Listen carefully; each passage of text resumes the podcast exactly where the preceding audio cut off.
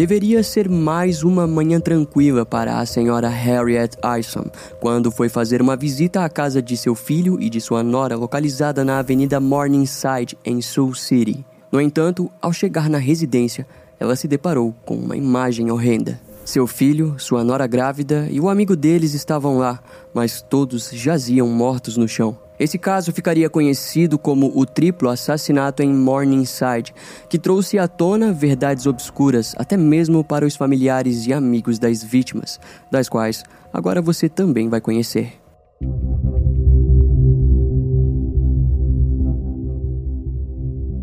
Billy Ison Jr. nasceu em setembro de 1947 na cidade de Hammond, em Indiana. Seu pai, Ernest, foi um aclamado herói da Segunda Guerra Mundial, onde, dentro da Força Aérea dos Estados Unidos, fez parte de cerca de 32 missões. Ele abateu pelo menos dois aviões, mas em compensação foi derrubado três vezes. Em todas elas, Ernest incrivelmente conseguiu sobreviver e por fim recebeu diversas medalhas pelos seus feitos. A mãe de Billy, Harriet, conheceu Ernest depois que ele voltou de suas missões pela Força Aérea. Após o nascimento de Billy, a família passou a se mudar bastante devido aos empregos de Ernest. E por sorte, Billy sempre era flexível com as mudanças, logo fazendo novas amizades por onde passava. E em 1965, ele se graduou na cidade de Cushing, em Oklahoma. No ano seguinte, Billy se inscreveu na Academia Militar de Claremore, onde permaneceu por dois anos. Depois que saiu da academia, ele passou brevemente por duas universidades estaduais,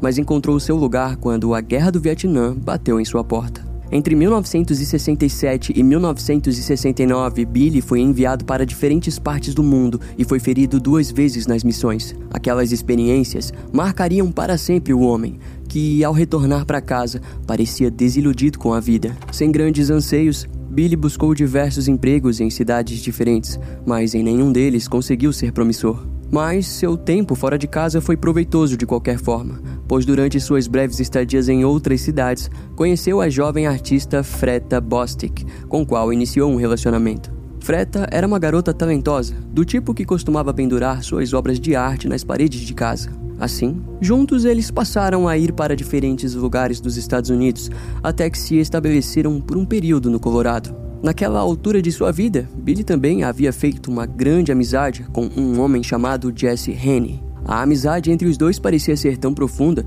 que conhecidos descreviam eles como inseparáveis, mesmo que fossem diferentes um do outro. Jesse Henne era um jovem do norte dos Estados Unidos que passou quase toda a sua vida no estado de Montana. Quando adolescente, seu sonho era se tornar engenheiro, e de fato, Jesse tinha boas notas na escola para realizar isso além de demonstrar o mesmo comprometimento com a faculdade, onde tirava notas boas e era referência de bom aluno. Contudo, Jesse começou a namorar muito cedo e, no meio de sua vida acadêmica, o relacionamento foi rompido. E aquela perda fez com que a sua personalidade mudasse radicalmente. Eventualmente, Jesse abandonou seus estudos e ingressou no exército dos Estados Unidos. Em 1970, ele participou ativamente da Guerra do Vietnã, onde, durante algumas missões, matou pessoas. E ao voltar da guerra, Jesse estava completamente diferente e até mesmo se afastou de seus familiares. Mais tarde, ele comprou uma casa na cidade de Billings, em Montana, que em pouco tempo se tornou um ponto de venda de drogas. Não se sabe ao certo quando foi que Jesse passou a se envolver com o submundo ilegal, mas a sua casa foi marcada pela passagem de diversos clientes e até mesmo viciados que se abrigavam temporariamente nela. No entanto, é dito que Jesse não presenciou sua casa se tornando aquele covil de drogas, apesar de parecer estar bem ciente do que acontecia dentro dela. Tanto que durante aquele tempo, ele se afastou ao fazer diversas viagens em busca de empregos. E naquelas mudanças de cidade, Jesse conheceu uma garota chamada Susan, com qual se envolveria. No mesmo período, ele conseguiu um breve emprego no Colorado, onde conheceu Billy Ison. Como dito antes, os dois se tornariam inseparáveis, ao mesmo tempo que Jesse foi morar com sua namorada. Em 1974, então, Billy se mudou sozinho para a casa que Jesse e Susan estavam morando juntos de aluguel, localizada na Avenida Morningside, em Sioux City, Iowa. Lá ele se estabeleceria com Freta, e pouco depois disso, o pai de Ernest convidaria Billy para trabalhar com ele numa agência de construção famosa com sede em Nova York. E o convite se estendeu também para Jesse, que aceitou a proposta. É dito que naquela altura de suas vidas, os dois jovens estavam felizes por finalmente terem conseguido um trabalho estável e uma casa confortável. Assim, no dia 1 de novembro de 1974, os dois casais se estabeleceram fixamente na residência. A casa em questão possuía dois andares e eles combinaram que dividiriam as tarefas da seguinte forma: no primeiro andar, Billy e Freta tomariam conta, enquanto que o trabalho do segundo ficaria para Jess e Susan. O primeiro mês foi divertido para aqueles quatro jovens adultos que praticamente viviam algo que buscavam há um bom tempo. No dia 28 de novembro, todos os quatro foram convidados pelos pais de Billy para que passassem o dia de ação de graças com eles. Na mesma época, Billy e Freta informaram aos seus amigos e familiares que estavam esperando um filho que deveria nascer nos primeiros meses de 1975. Era uma época de festa e alegria para todo o grupo. Mas uma tragédia se aproximava da Avenida Morningside. Nos dias seguintes ao Dia de Ação de Graças, Susan precisou voar até o Colorado para resolver alguns assuntos pessoais. Por aquele motivo, Billy, Freta e Jesse foram vistos em alguns encontros sociais juntos. Entretanto, ninguém ainda sabia, mas aquelas seriam as últimas vezes em que os três seriam vistos com vida. E é a partir daqui que se inicia o mistério. A cidade de Soul City está localizada no noroeste do estado do Iowa ela é considerada uma cidade bem pequena e bem modesta em relação à sua tecnologia. Obviamente, em 1974 ela era ainda mais modesta sendo apenas conhecida por ficar próxima do famoso rio Missouri e ser um local dito como seguro. A comunidade local era conservadora e não esperavam grandes acontecimentos na cidade. Naquele ano, 1974, o único grande evento havia acontecido no dia 5 de novembro, quando o famoso cantor country John Cash havia feito um show ao lado de sua esposa Joan Carter. Desse modo, uma semana depois do Dia de Ação de Graças, mais precisamente no dia 3 de dezembro de 1974, a mãe de Billy Ison, Harriet, foi visitar seu filho e seus colegas depois de perceber que eles estavam há um bom tempo sem dar notícias. O pai de Billy, Ernest, estava profundamente preocupado, pois já faziam alguns dias que seu filho e Jesse não compareciam no trabalho. Inicialmente, por ele ser supervisor, acabou deixando as faltas passarem, mas naquela altura já estava realmente preocupado com o fato de que ninguém tinha dado notícias deles. Assim, pediu para que a sua esposa fosse verificar a situação, e a mulher foi junto de sua vizinha, Dorothy Stewart, até a residência dos jovens. Ao chegarem, eles perceberam que o veículo de um deles ainda estava estacionado no local. No entanto, havia muita neve acumulada em cima do carro. Harriet então se aproximou da porta de entrada e bateu algumas vezes, mas não recebeu respostas. Ela acabou assim entrando na residência, que notavelmente estava com a porta destrancada. Assim, entre a sala de jantar e a sala de estar, a mulher se deparou com o corpo de sua nora, Freta Bostic, de 24 anos, grávida de alguns meses. A garota estava deitada de bruços, vestindo apenas um roupão e com os braços dobrados sobre o corpo. Harriet ficou desesperada e atordoada, então caminhou pela casa, onde logo avistou o cadáver de Jesse Henry. Ele estava totalmente vestido e seu corpo permanecia encostado em uma porta com uma marca visível de tiro na cabeça. Aquela visão deixou a mulher ainda mais apavorada e ela só queria encontrar seu filho. E de fato, o último achado foi o corpo despido de seu próprio filho, Billy Eison Jr. Assim como Freta, ele estava de bruços, mas com o corpo deitado na cama que dividia com sua namorada, com as pernas estendidas sobre o colchão enquanto a outra parte estava no chão.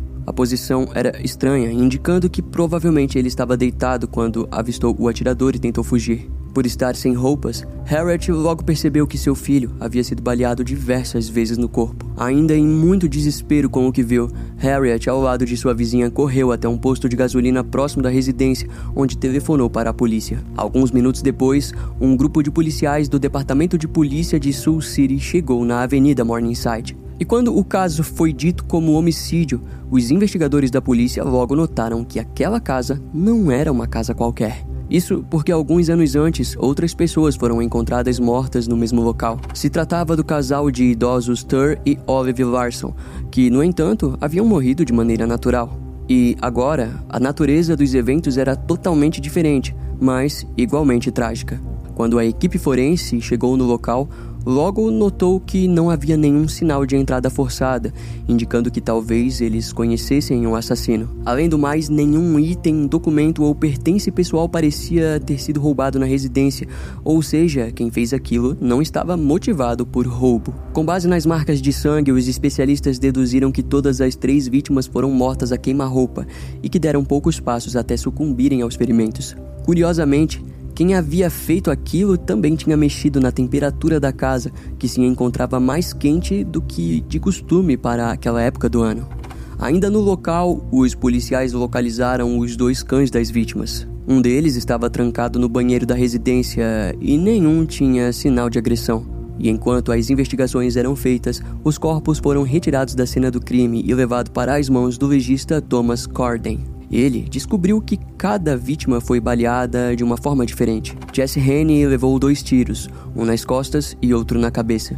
O disparo que atingiu seu crânio veio da parte de trás de sua orelha esquerda, ou seja, ele poderia ter recebido um tiro enquanto tentava fugir e outro de execução. Para o legista, era exatamente aquilo que havia acontecido, indicando um padrão de execução no estilo profissional. Já Billy Ison possuía cinco projéteis em seu corpo. Três deles foram na cabeça e dois nas costas, também indicando um padrão de execução. No entanto, aparentemente ele foi o último a ser morto, ao ser surpreendido pelo assassino em seu quarto. Billy teria tentado se levantar para se proteger, mas não foi rápido bastante. Já Freta Bostic levou apenas um tiro, fatal o bastante para matá-la rapidamente. Ao que parece, o projétil foi disparado da sua frente e atingiu seu pulmão. Ela e o bebê ainda não nascido foram possivelmente os primeiros a serem mortos. De acordo com o legista, provavelmente as mortes haviam acontecido na parte da manhã do dia 2 de dezembro de 1974. Ao reconstituírem o crime pela primeira vez, os investigadores acreditavam que o assassino teria surpreendido a todos, sem dar nenhum tipo de chance de fuga para as vítimas, que morreram com poucos minutos de diferença. Nos testes de balística foi visto que a arma usada era de calibre .380. Notavelmente, na residência foram encontradas duas armas. A primeira estava dentro de um armário no quarto de Billy e Freta, mas a segunda estava no carro Pontiac azul de Jesse, algo que para os investigadores indicava que ele tinha algum motivo oculto para andar armado. Frente aos fatos, tudo apontava para um crime contratado em que os responsáveis tinham apenas o objetivo de matar todos que estavam naquela residência. Esses fatos deram início a uma grande investigação policial em busca do paradeiro do assassino desconhecido e pela busca de respostas do porquê ele havia executado três pessoas de maneira tão fria.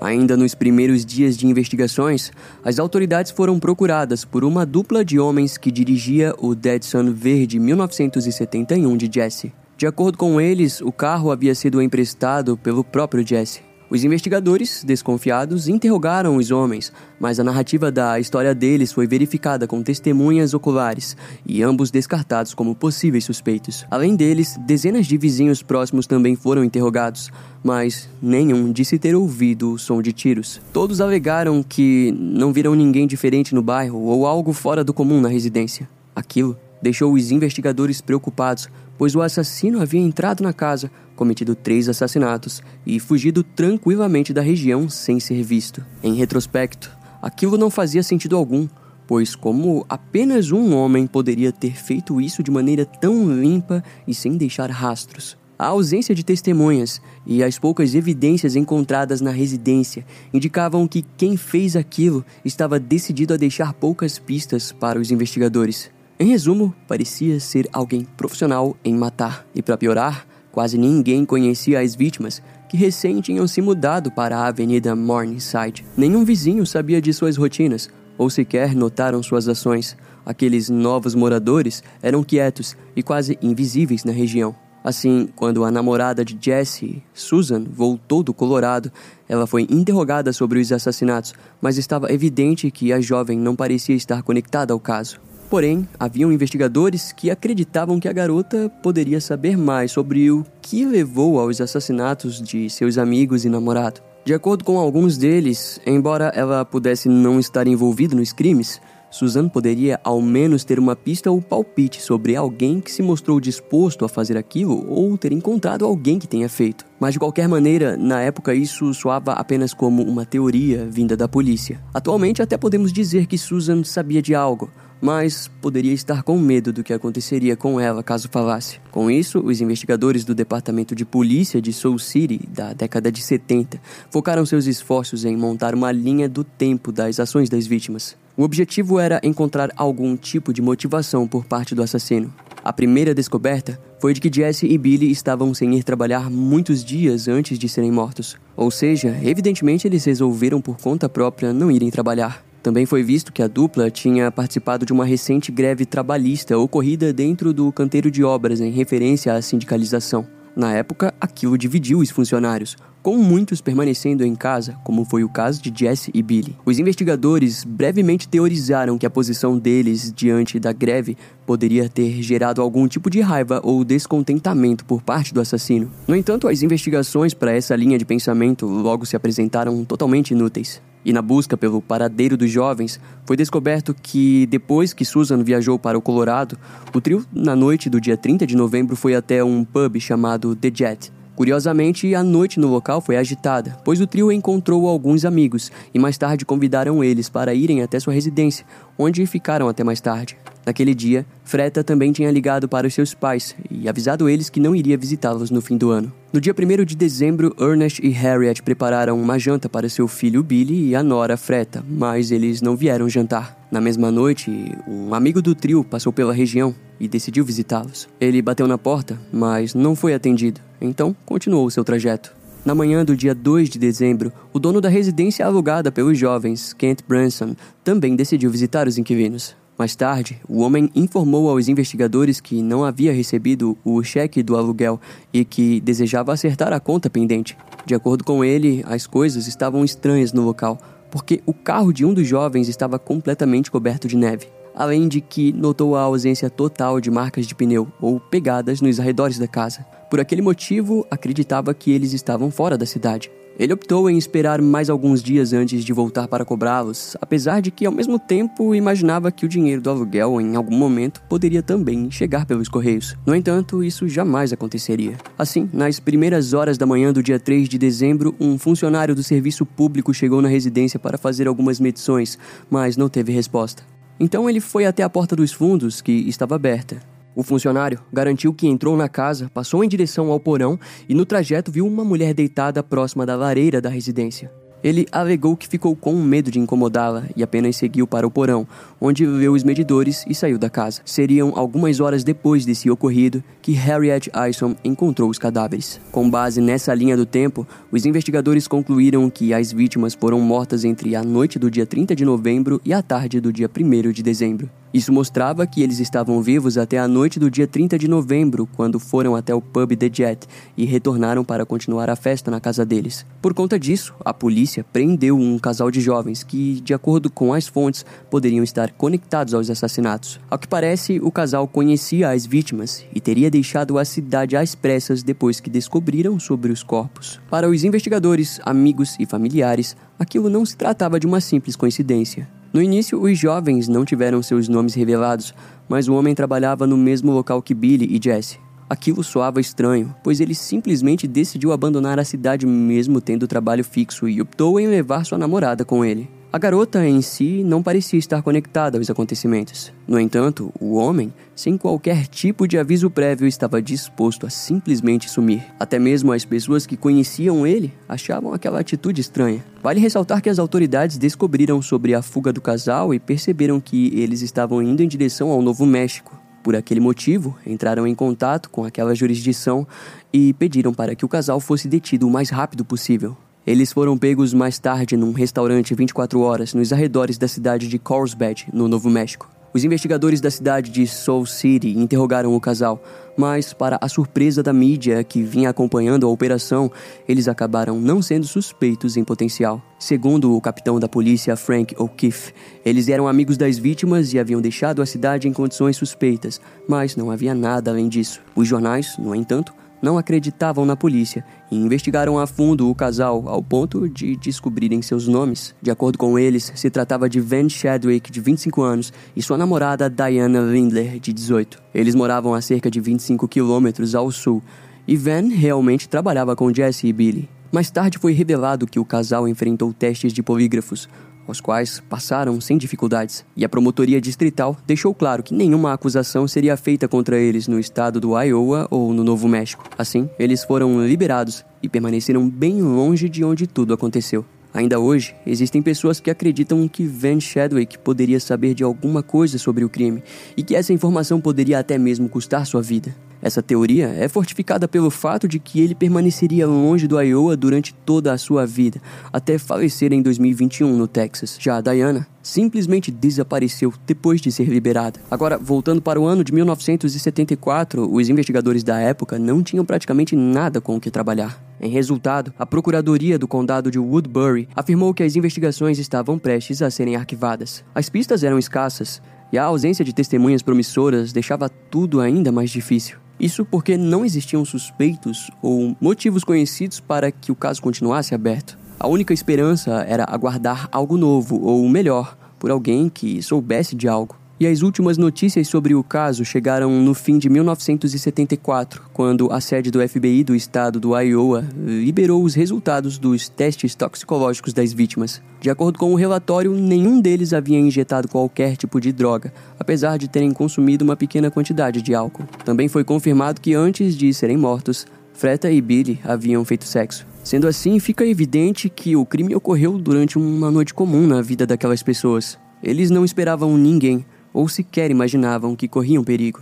O ano novo foi triste para os familiares dos três jovens, que tentavam criar esperanças de que o responsável fosse algum dia preso. E essa esperança seria fortificada quando, em abril de 1975, o grande júri do condado de Woodbury entrou em contato para informar que uma testemunha havia sido encontrada. O indivíduo iria prestar depoimento diante o tribunal sobre os eventos que terminaram com o triplo assassinato na Avenida Morningside. A mídia foi pressionada para que não fizesse especulações ou aumentassem o significado daquilo. Afinal, poderia ser um avanço para o caso, mas ainda muito pequeno para qualquer progressão significativa das investigações. E de fato, o depoimento desse indivíduo permaneceu arquivado junto ao caso e não veio a público. Para alguns jornalistas, a testemunha pode ter sido um jovem que frequentou a festa na casa das vítimas depois do pub, ou algum amigo íntimo importante, mas a dúvida permanece. E no mesmo mês dessa notícia, a residência e palco da tragédia foi demolida.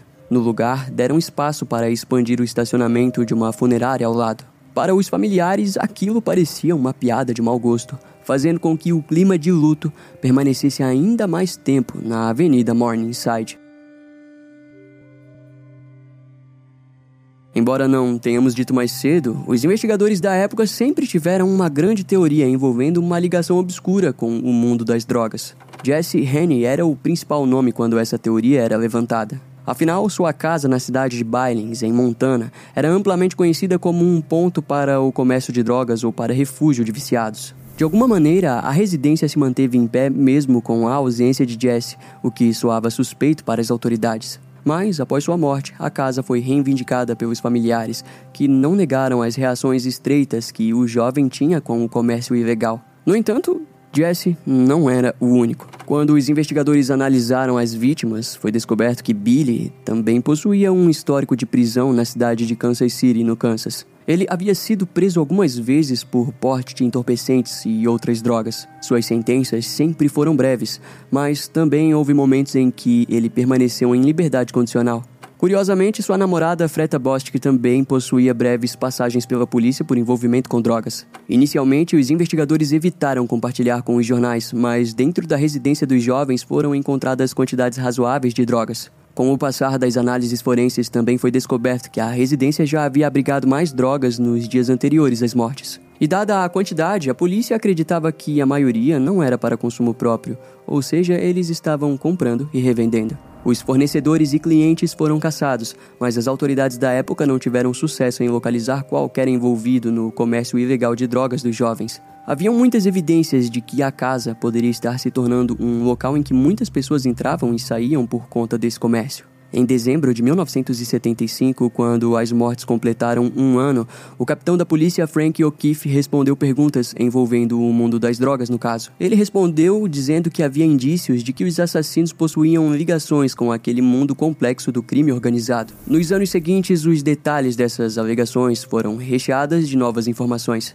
Segundo alguns investigadores antigos do caso, no dia da festa que teve na casa das vítimas, houve a presença de algumas pessoas conhecidas pelas autoridades por seus envolvimentos com drogas. Algumas dessas pessoas foram até levadas para interrogatório e confessaram que estavam na festa e que roubaram drogas da casa. Mais testemunhas surgiram ao decorrer dos anos para confirmar que um pequeno negócio de drogas estava realmente sendo criado dentro da Avenida Morningside. Em uma entrevista com um irmão de Jesse, Ray Henny, ele contou que uma semana antes da tragédia, Jesse tinha compartilhado um certo receio quanto à sua segurança na residência. De acordo com Ray, o seu irmão disse que algumas pessoas poderiam estar atrás dele, mas não deu mais detalhes sobre aquilo. Com isso, novos rumores surgiram de que Jesse estava supostamente com planos para enganar o seu traficante e fornecedor principal. No entanto, essa informação veio através de testemunhas não tão próximas de Jesse. A única coisa que amigos próximos a ele haviam compartilhado para os investigadores é de que Jesse costumava ganhar muito dinheiro às custas do seu fornecedor,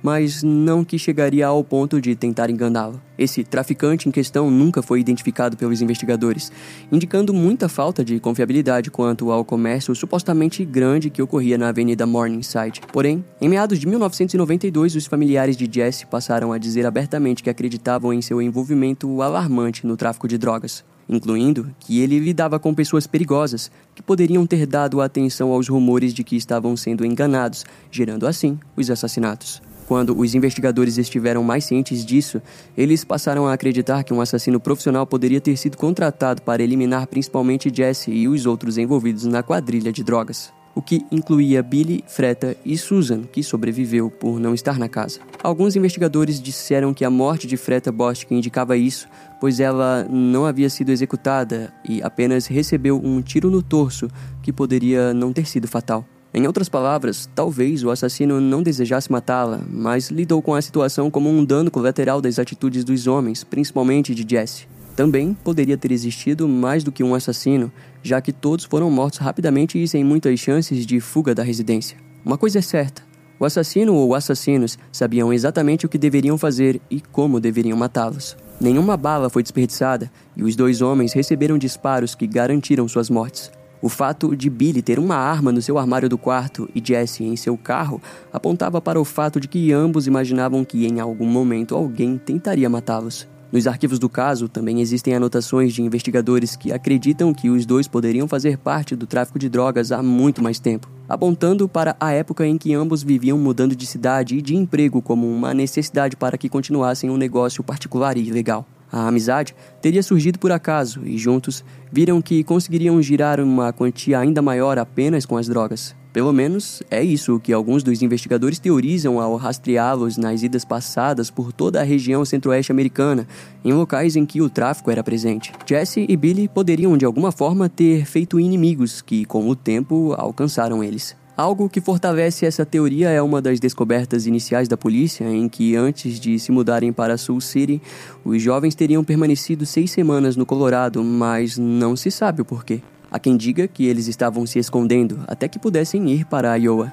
Durante as investigações também houve uma testemunha anônima que telefonou para a estação de TV da cidade de Soul City. A pessoa disse que antes de se mudar para Soul City, Jesse teria sido chamado para testemunhar contra um traficante de Denver. Não há informações sobre a veracidade desse testemunho anônimo, provavelmente porque a pista foi investigada em sigilo pelas autoridades que não compartilharam nada sobre a investigação desse ocorrido. Em uma entrevista, o investigador Russ White, sendo o mais antigo no caso, afirmou que, sem dúvidas, os jovens mortos na Avenida Morningside eram conhecidos por viajar para todas as partes dos Estados Unidos. Ele concluiu que tudo aponta para o fato de que eles se esconderam no Colorado, até decidirem se esconder como jovens comuns em Sul City. Notavelmente, a polícia declarou que a maneira como o grupo vivia não permitiu uma investigação aprofundada sobre os passos deles, pois as pessoas que os conheceram brevemente sabiam muito pouco.